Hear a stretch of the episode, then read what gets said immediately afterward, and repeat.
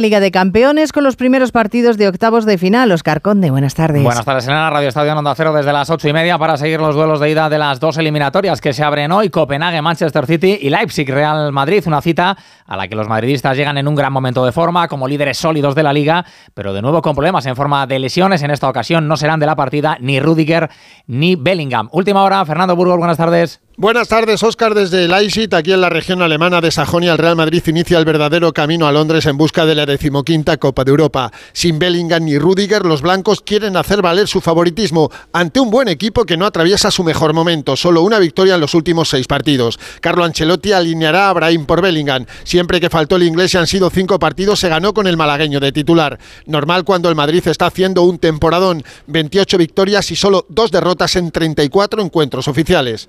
Ancelotti. Veo un equipo sólido, veo un equipo serio, con todos que aportan, con todos que no se quejan. Llegamos a este momento de la temporada bien, con todas las dificultades que hemos tenido, hemos sido capaces, gracias a, al carácter, eh, a la, a la, calidad de los jugadores, a, a sacar eh, el mejor nivel. También si hemos tenido muchos problemas. Pues ya mañana miércoles se pondrán en marcha otras dos eliminatorias de octavos de final, Lacho Bayern de Múnich y París Saint-Germain, Real Sociedad, cita histórica para un conjunto Donostierra, ya en territorio galo, con la duda de su capitán, enviado especial Íñigo Taberna. Buenas tardes. Muy buenas tardes. La expedición de la Real Sociedad ya ha llegado a París. Hemos aterrizado con más de una hora de retraso respecto al horario previsto. Esta tarde el equipo se ejercitará en el escenario del partido de mañana, el Parque de los Príncipes. Finalmente, Mikel Oyarzabal ha entrado en la convocatoria, aunque es duda para el encuentro por unas molestias en la rodilla izquierda. Una Real que vuelve a disputar unos octavos de final de la Champions 20 años después.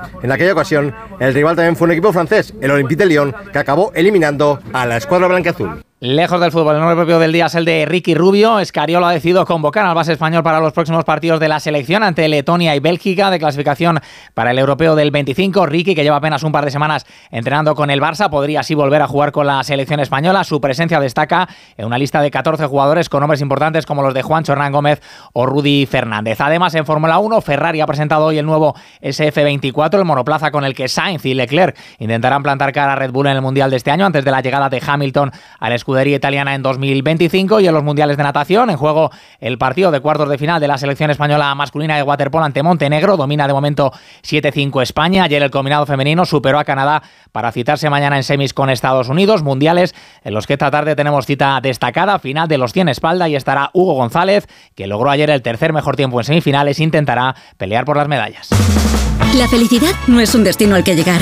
La felicidad está en el camino. Y si ese camino lo haces con tu nuevo Fiat, mucho mejor.